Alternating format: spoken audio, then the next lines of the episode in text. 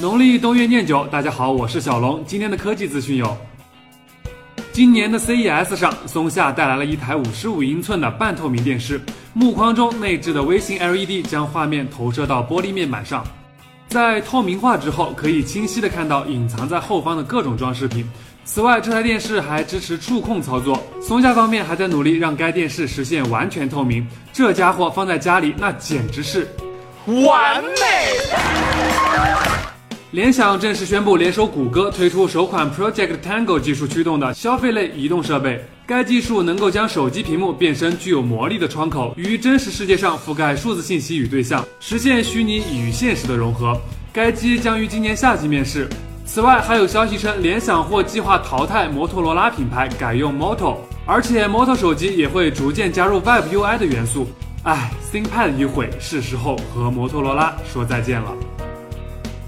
近日，苏宁易购正式上架了华硕电神五千，并以六九九的售价开启预约。该机采用五点五英寸七二零 P 显示屏，骁龙四幺零处理器，两 G 运存，十六 G 存储空间，前置五百万，后置一千三百万像素摄像头，且内置了一块五千毫安的大电池。这价格买来做备用机或者送给爸妈还是不错的。